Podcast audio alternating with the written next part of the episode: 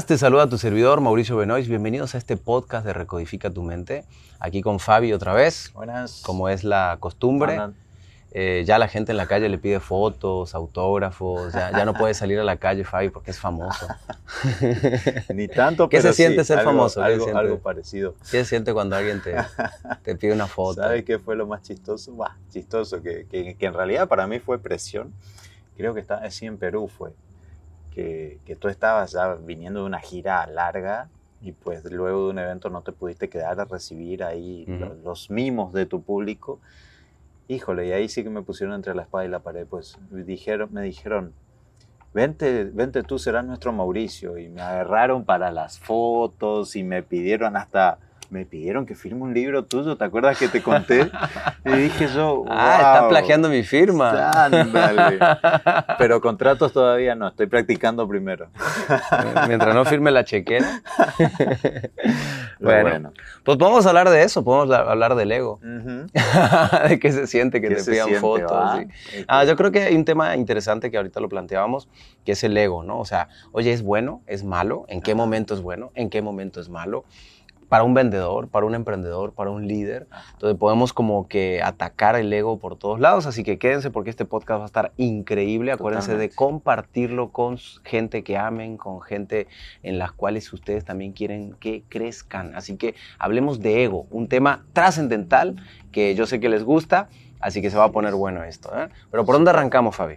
A ver, ¿qué te parece? Primero identificar qué es el, el egoísmo, porque te puedo asegurar que a mucha gente creo que cuando tú le dices, no sé, como al, como, como al, al adicto, ¿no es cierto? Cuando tú le dices, oye, güey, pues eres egocéntrico, no te das cuenta que, que, todo mira para ti, nada más que para ti.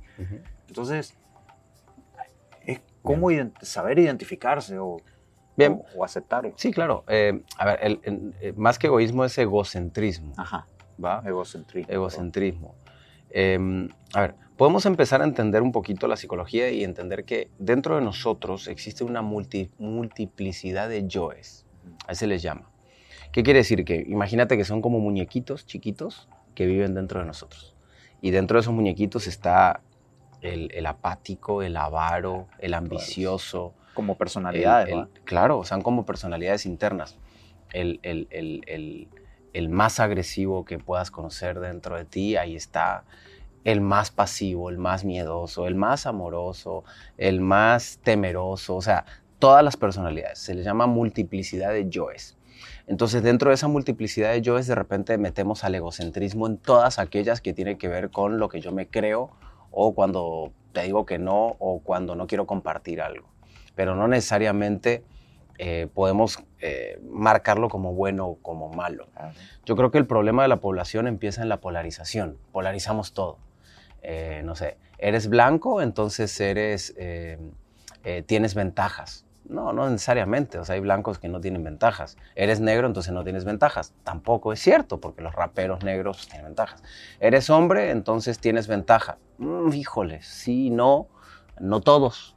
¿va? eres mujer, entonces tienes desventaja. Pues a mí me encantaría ser este, eh, Jennifer Aniston o, Paris Hilton, ¿no? O sea, si las tendrán las ventajas. Sí, o sea, entonces creo que el problema empieza en no podemos polarizar. ¿Qué significa polarizar? Irnos a un extremo. Si eres esto, es, es muy bueno o es muy malo.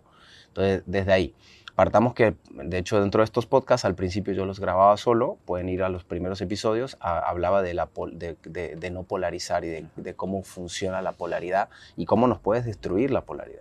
Entonces entendamos desde ahí. Entonces, si yo no polarizo, entiendo como que, ok, entonces el ego, pues puede ser bueno y malo, porque no lo estoy polarizando, no lo estoy metiendo en ninguna casilla, sino, me imagino, imagínate un, un equipo de sonido que tienes el volumen de esos que le haces así con la... acá. Entonces el ego, pues, ah, pues en el medio, ¿ok? Pero hay momentos donde el ego tiene que ir para arriba y ser rudo, y hay momentos donde se tiene que bajar y, escuchar y quedarse callado. Entonces yo creo que la capacidad humana eh, o la capacidad del conocimiento de tu psicología te permite gestionar el ego. Y ahí viene la magia. Porque, a ver, si tú me quieres robar ¿vale? Eh, y yo bajo la velocidad, bajo el volumen del ego y me pongo aquí en sumiso, ¿va? y estoy hablando de robar de, no sé, me estás queriendo firmar un contrato donde yo sé que me vas a engañar, pero yo bajo el volumen de mi ego y me pongo en sumiso, en, pues no me importo yo, pues me vas a chingar. Si subo el volumen del ego, pues a lo mejor te agarro a madrazos. Pero si lo dejo en el medio y lo subo poquito, a lo mejor me permite decirte no, sin llegar a golpearte. ¿Me entiendes? Entonces, eh, ese ego que en este momento permitió decirte que no, en otro momento puede ser un problema. Llevémoslo a otro ejemplo. Estás conversando con tu mujer, con tu pareja, y tu pareja te dice, eh, te, reclama algo. Entonces tú le subes al volumen y le dices, hey, ¿tú qué? Tú también tienes la culpa, tú también eres responsable, no viste que en los últimos años no me has pelado, bla, bla, bla, bla. Entonces, ese mismo ego que en la negociación te permitió decir, hey, ese mismo ego fuerte, pues en esta conversación te está destruyendo. Te está destruyendo. Entonces, es muy difícil que el mismo ego en todas las circunstancias te funcione. Exacto. Entonces creo que, que, por ahí va, en esa capacidad que deberíamos de tener. Entonces hay, podemos llamarles que hay, pero mm, psicológicamente no se le dice así, egos buenos y egos malos, sino yo creo que hay, mm, flexi debe haber flexibilidad del ego. Flexibilidad.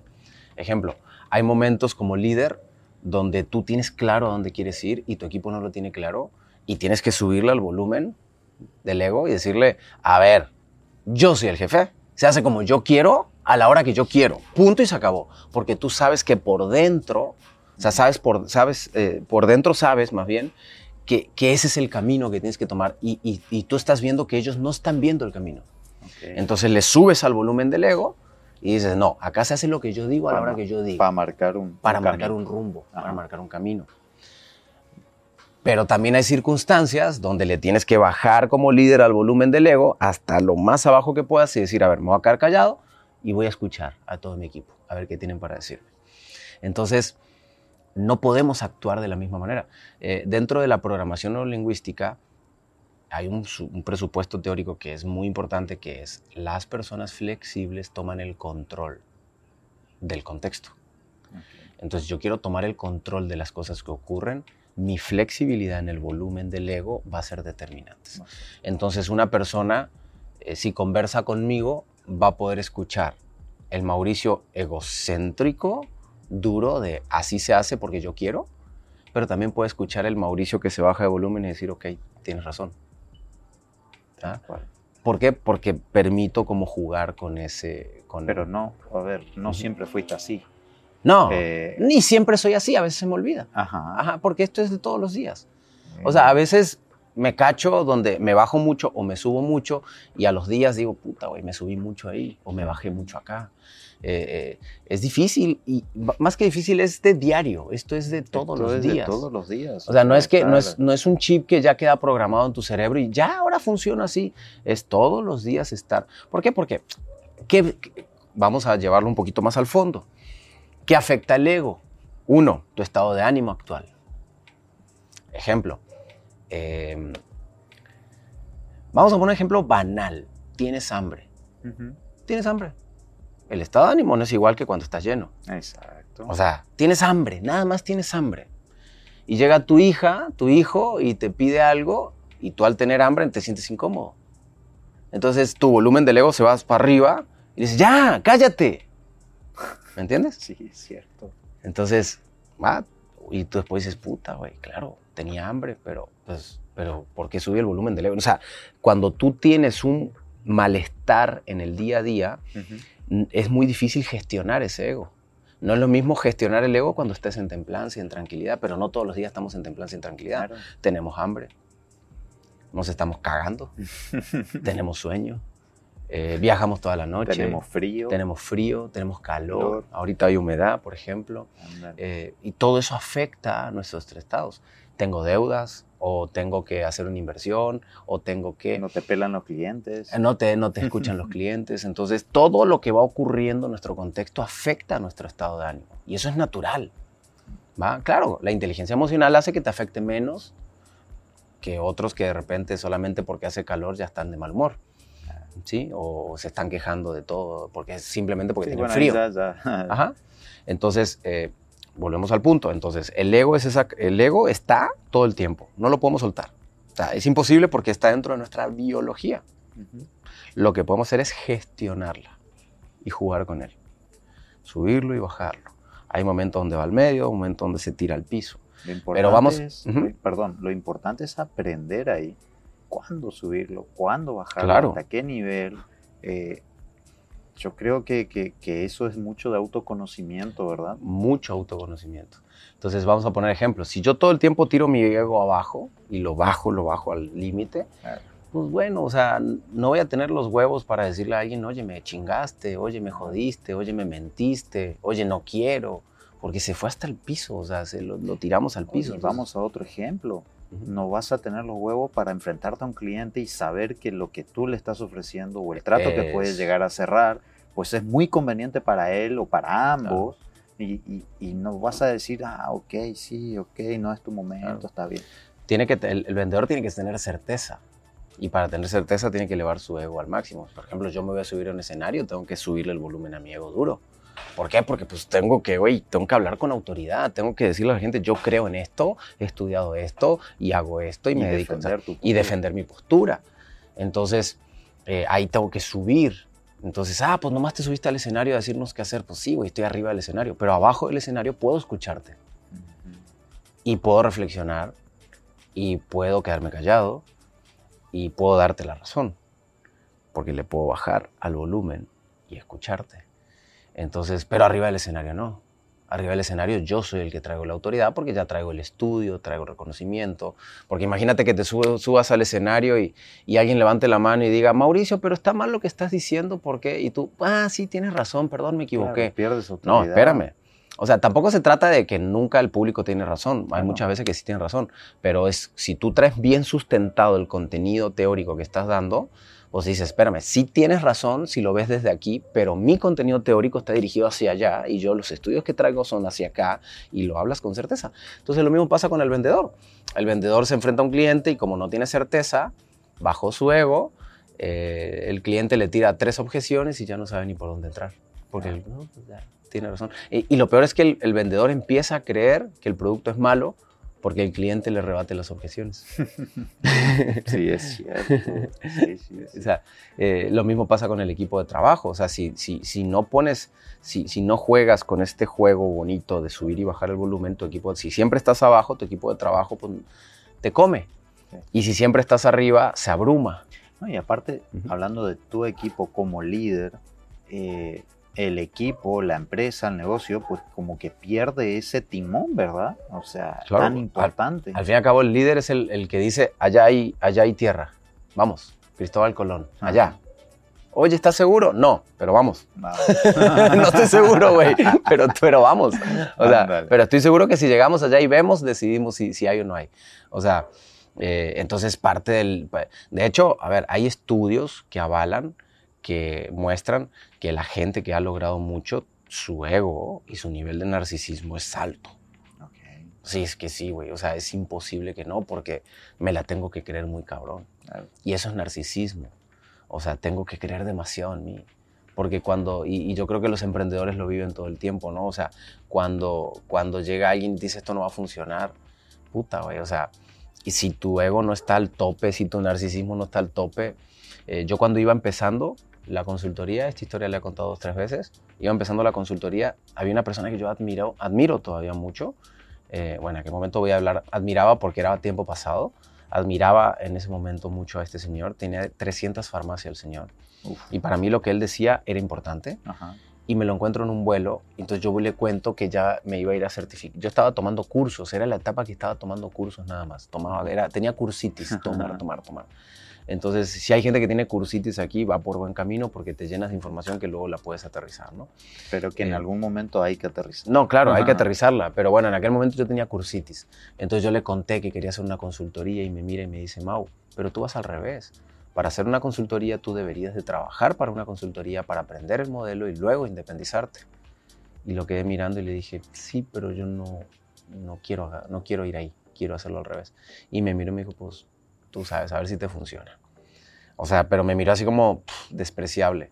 O sea, como a ver si te funciona. Y para mí era una persona importante. Claro. Y si yo no hubiera tenido mi nivel de ego y mi nivel de narcisismo al nivel de, no, yo voy a hacer que esto funcione, chingue su madre, pues a lo mejor no lo hacía, ¿me entiendes? Si me empleaba en una consultoría como empleado y no sé qué hubiera pasado en mi vida. A lo mejor me hubiera ido mejor, ¿eh? No lo sé. Sí, sí, sí, No, nunca no, no puedes se saber. puede saber. Es como, Pero, pero bueno, no me quejo, me ha ido bien. es, como, es como el podcast anterior que hablábamos de los momentos. No hay ni bueno ni malo, hay Son- momentos. son y momentos. aquí es decisiones, no hay ni buenas ni malos, son decisiones y que al fin y al cabo Claro. Porque ah, ah, es que está muy filosófico esto, pero al fin y al cabo me ha ido muy bien. Pues sí, pero no sabes si hubieras tomado el otro camino te hubiera ido mejor. no lo Claro, sabes. O sea, claro. pero bueno, disfruta lo que tienes. Y si te ha ido bien, pues qué chingón. A mí me fue bien. A lo mejor si hubiera tomado el otro camino de este señor, me hubiera ido mejor. A lo mejor sí, ¿por qué no? O sea, es una opción. Pero tampoco me la recrimino. Simplemente no sé qué hubiera pasado, pero sé que la decisión que tomé fue buena. Me he sentido feliz, me he sentido cómodo y es lo que yo quería. Entonces ahí viene el narcisismo, el egocentrismo, decir, no, no, no, yo lo voy a lograr. Entonces, otra cosa, otro ejemplo que se me ocurre ahí también fue cuando tomaste la decisión de tu modelo de negocio, cómo inscribirlo ante, el, ante Hacienda, ¿verdad? ¿Cómo estás haciendo? Eh, cuando pues tu despacho, Ah, te- cuando tu recién empecé. contadora te decía, no, pero que tienes que empezar así, Sí. porque todos empiezan así, vos dijiste, no. Sí, es que la contadora me... A ver, yo estaba empezando, entonces la contadora me dice, "Haz- eh, aquí en México se dice persona física, o sea, Ajá. como monotributista, o sea, Sí. hazte persona física para empezar. Y yo, no, yo quiero ser una sociedad. O sea, pero Mauricio, pero si vas empezando, ¿y qué tiene? Yo soy grande. O sea, porque yo me compré mucho la idea de piensa como grande y gasta como pequeño. Ajá. O sea, me compré mucho esa idea. Entonces, eh, yo pienso como grande, ¿no? Gasto como pequeño. Mi oficina va a ser chiquita, mis gastos van a ser chiquitos, pero mi pensamiento va a ser grande. Y pensamiento grande es yo quiero ser sociedad, no quiero ser una, un, monotributista o una persona física. Entonces fue, mi contadora no lo entendía y le dije, un día le dije a Tere, Tere, o me haces sociedad o me voy a buscar otro contador. O sea, yo quiero ser sociedad, ya deja de convencerme que no me haga sociedad. Entonces, este, ya hicimos el trámite y me hice como sociedad. Pero bueno, eh, son cosas que de repente cuando tienes claridad de lo que quieres, dices, yo lucho por eso y lucho. ¿Y te puedes equivocar? Sí, te puedes equivocar. Puede que no funcione. Pero ahí es donde entra el ego de decir, pues yo luché por eso. Y yo creo que viene la satisfacción personal de decir, bueno, lo intenté. Te lo contaba en el podcast anterior. Me voy a ir tres años a otra ciudad, a vivir, a crear un nuevo bebé, un nuevo modelo, un nuevo sueño. Y puede que no funcione, pero me voy a sentir satisfecho de saber que hice todo lo que tenía que hacer en el momento que lo Claro. tenía que hacer y que tomé las decisiones correctas. Y seguramente aprendí. Y puede que funcione muchísimo, no lo sabemos. Obviamente uno siempre tiene la expectativa que sí funcione. Pero, pero ahí es donde está tu ego, decir, pues creo, creo que tengo la razón, creo que tengo más que la razón, creo que sé cuál es el camino. ¿va? Creo que sé cuál es el camino, creo que sé cuál es el camino y voy hacia ese camino creyendo que ahí está la solución, pero con el ego en el medio, escuchando, porque sé que a lo mejor me puedo desviar tantito escuchando mejores opciones, ¿no? Entonces es un juego donde elevo mi ego, tomo la decisión, bajo mi ego para escuchar ahora. Claro. Ajá. O sea, eh, eh, Elevar el ego, dar el paso, bajarlo, escuchar, volver a dar otro paso con el ego. es- eres, O un, sea, eres un DJ, güey. eres un DJ. totalmente. Todo, el Todo- tiempo, estás todo el Todos pichi. nuestros yoes eh, Ajá. tienen sus, sus palanquitas. No, no puedes estar, no puedes estar este, todo el tiempo con el volumen alto porque abrumas a la gente. Ah. Ni todo el tiempo con el volumen bajo porque se duerme. Entonces, eh, eres un DJ, estás subiendo y bajando. Tienes que estar con los audífonos acá, bailando todo el tiempo con tu yo, entendiendo que, las, que el contexto te va cambiando el estado de ánimo y de acuerdo al, al- al estado de ánimo del presente, tu decisión cambia. Si te sientes muy bien, tu decisión puede ser un bruto motivado. Si te sientes muy mal, puede ser un depresivo tomando decisiones. O sea, eh, está cabrón. La vida es difícil, la vida es complicadísima, pero es maravillosa si, Sí. si entendemos ese juego y, y la Y si nos podemos... conocemos. Yo creo que todo radica, vol- siempre el punto de 70% de nuestra psicología y 30% de la estrategia. 70% en yo me conozco, sé quién soy, o, o por lo menos sé quién era hasta ayer, hoy ya me estoy conociendo nuevamente, em, pero, pero tengo, las, tengo la posibilidad de, de cuestionarme mi sistema de creencia y darme cuenta rápido los cambios que puedo hacer.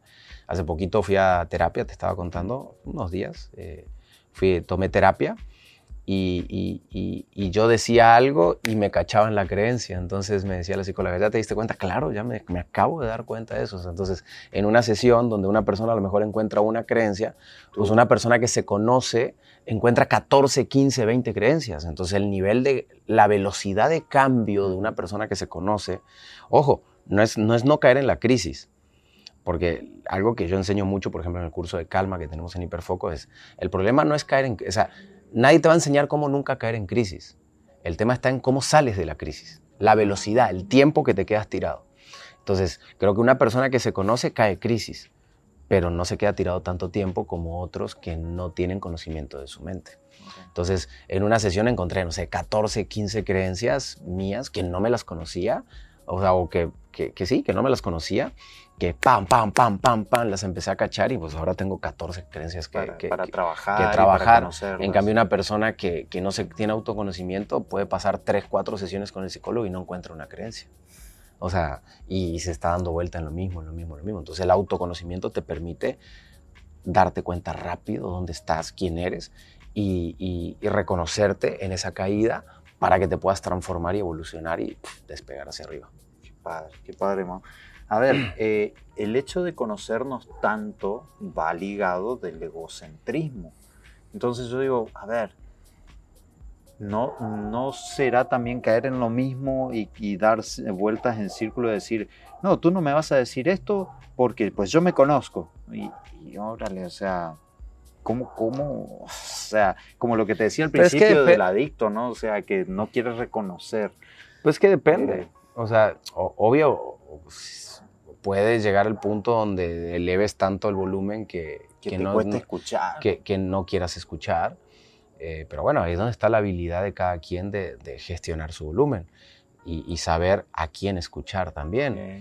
Eh, pero a, veces, a veces podemos encontrar los mejores maestros en lugares increíbles. Yo una vez hice una pregunta en redes sociales y dije, porque yo no me creo esa idea, ¿no? Pero yo pregunté, oye, ¿todos tus maestros tienen que ser millonarios? Y la gente, sí, sí, sí. Yo dije, nada que ver, güey. O sea, tu maestro puede ser, no sé, hace unos días llegó un seguidor aquí en mi casa eh, que vino y me dijo, eh, bueno, llegó a mi casa porque yo me iba a mudar y dijo, no me podía ir sin conocerte. Y bueno, estuvo viniendo hasta que me encontró porque yo andaba de viaje. Y fuimos a comer, lo invité a comer, eh, cenar y me dijo ciertas cosas que yo me quedé como que, wow. O sea, te, cuento súper rápido. Este señor trabaja para el Seguro Social. Es un trabajo de gobierno para los que no saben, no son de México. Eh, Secretaría de Salud, pero de gobierno. Es camillero. Lleva las camillas. Eh, me dijo, gracias a ti, yo estaba depresivo, me pensé en suicidio eh, hoy estoy feliz, me siento pleno, corro, hago triatlón, trabajo ahí, vendo cosas, de repente compro algo y lo vendo y eso me ha permitido comprarme una cuatrimoto, entonces todos los fines de semana me voy a, diferentes lugares a conocer. Y me empezó a mostrar sus fotos en arroyos, en playas, en... Y yo de repente dije, la puta madre, este tipo es más feliz que yo de repente. O sea, este tipo está siendo más feliz que yo. O sea, ahí es cuando el alumno supera al maestro. Dije, no manches, o sea, yo no conozco, vivimos en la misma ciudad, yo no conozco todos los lugares que él conoce y él tiene una 4 y yo tengo, bueno, ahorita ya no, pero tenía lancha, racer, jet ski, 4x4. O sea, y no conozco esos lugares. O sea, no los conozco, güey. Entonces, ¿de qué se trata la vida, no? Eh, entonces, ese señor camillero trabajador del Seguro Social, vino y me dio un putazo en el hocico y me, mostró lo que es la felicidad. Y es mi alumno. Y es... es mi alumno. Y vino y me dijo, güey, yo soy feliz gracias a ti. Y no es que yo sea infeliz. No, no, no, no. no. Pero me mostró y dije, bestia, güey. O sea, es camillero. O sea, su sueldo es básico, mínimo y él tiene su cuatrimoto y me mostró un auto que traía ahí que ya tenía el cartelito de venta. Yo lo compro, lo uso y lo vendo. Desapego total, como tú me enseñaste, Mauricio. Y con ese dinerito compro otro y voy y pam, pam, pam, pam, y no paro. Y, yo, qué bestia. Y mira mi foto, estoy corriendo triatlón y corrí acá y estoy orgulloso. Me regaló su medalla porque él dice que corrió el triatlón gracias a mí. Bueno, yo le regalé mi bicicleta, tiene una bicicleta de montaña acá, porque le dije, ¿tienes bicicleta? No, no tengo bicicleta, me la prestan. Ah, pues ahora tienes bicicleta, te, te regalo la bicicleta. Eh, pero a lo que quiero llegar es, ese señor vino a decirme lo que es la felicidad, a mostrarme lo que es la felicidad. Entonces, de repente, espérame, yo me miro al espejo y yo traía, no sé, una gorra Ferragamo de 800 dólares, una camisa Lacoste, un reloj de 18 mil dólares, unos zapatos de mil dólares. O sea, ¿me entiendes? Y yo, puta, güey, qué, o sea, qué bonito, qué bonito eh, replantearte la vida desde ahí y decir, oye, ¿qué, ¿dónde está la felicidad? O sea, me vino a dar un aprendizaje increíble a mi ego, es el, haber hablado con él y estar sentado un rato con él y escucharlo. Ariel, te agradezco, seguramente va a escuchar este podcast porque ve todo, se sabe toda mi historia. Eh, luego tengo que hacer un videito hablando de, todo lo que pasó con él, pero Ariel, gracias por, por haber aparecido. Eh, yo estoy muy agradecido contigo, más de lo que quizás tú estás agradecido conmigo, porque viniste en un momento clave en mi vida a decirme, oye, yo soy feliz. Entonces, ojo, no estoy diciendo que yo soy infeliz, pero me vino a mostrar muchas cosas que, te yo no... Te vino a mostrar quizás también otro concepto es que él está disfrutando a su manera el camino. O sea, él ya sabe quizás a dónde quiere llegar, pero tú le diste ese puntapié inicial con todo tu contenido y con todos tus cursos y estás disfrutando el camino a su manera. Claro, cada quien lo disfruta a su manera. Cada quien lo disfruta a su manera y él encontró su manera y la está disfrutando. Entonces se transformó en un maestro para mí. Regresando al tema del ego, entonces de repente, no, tengo que escuchar a pura gente millonaria. No, no necesariamente. O sea, trabajador de seguro social, camillero, me vino a dar un gran aprendizaje de vida. Y créeme que lo tomo. Y yo dije, ahorita que me vaya a la otra ciudad a vivir, obviamente voy concentrado en mi proyecto de la universidad que es, que es una determinante, y a mí eso me hace feliz, que quede claro, pero dije, no, espérame, yo voy a disfrutar. O sea, yo no me voy a perder el disfrutar lo que tenga que disfrutar ahí. Y voy a ir a conocer lugares y voy a hacer actividades con mis hijos. Y ya le dije a mi esposa, es que yo voy a llevar en las tardes a los niños a deporte. No todos los días, pero ciertos días a la semana. Y voy a estar aquí. Y entonces, él llegó a, a mostrarme realmente lo que es importante eh, y a que no se me olvide, porque a veces se nos olvida. Y, entonces volvemos al maestro, entonces de repente es, bajen, bajen el volumen, hay gente que no necesariamente tiene los resultados financieros, pero tiene resultados en otras cosas, como él. Él tiene un resultado de vida feliz. Y dice, Mauricio, yo soy feliz y lloraba de felicidad. Estoy feliz gracias a ti. Y yo, órale. O sea, de una persona hace cuatro años pensó en suicidarse, ahora está siendo feliz y, y, viajando y yendo a conocer todos los lugares recónditos de la zona y corriendo triatlón y se siente completo digo, pues, ok, o sea, a veces las cosas más fáciles y más sencillas son las que te permiten encontrar ese nivel de plenitud, ¿no? Pero bueno, creo que vamos a ir cortando este podcast. Creo que se lleva mucho la gente. Sí, sí. Em, comparte este podcast con gente que ames, con amigos, con colaboradores, con vendedores, con socios, que les pueda servir. Creo que estuvo bueno el aprendizaje. Muy bueno y nos escuchamos en el próximo podcast. Compártelo en redes sociales y escríbeme por Instagram o por Facebook, por donde quieras. Eh, comentándome qué temas quieres que trabajemos aquí con Fabi. Es el último podcast hoy en, este, en esta locación. En esta locación. Entrego esta casa, así que el próximo podcast que vean va a ser en otra locación. En otra locación. Em, vamos, a, vamos a ver qué, qué cambiamos. Les mando un abrazo, que Dios los bendiga. Gracias por todo. Bye, gente. Bye, Fabi. Bye.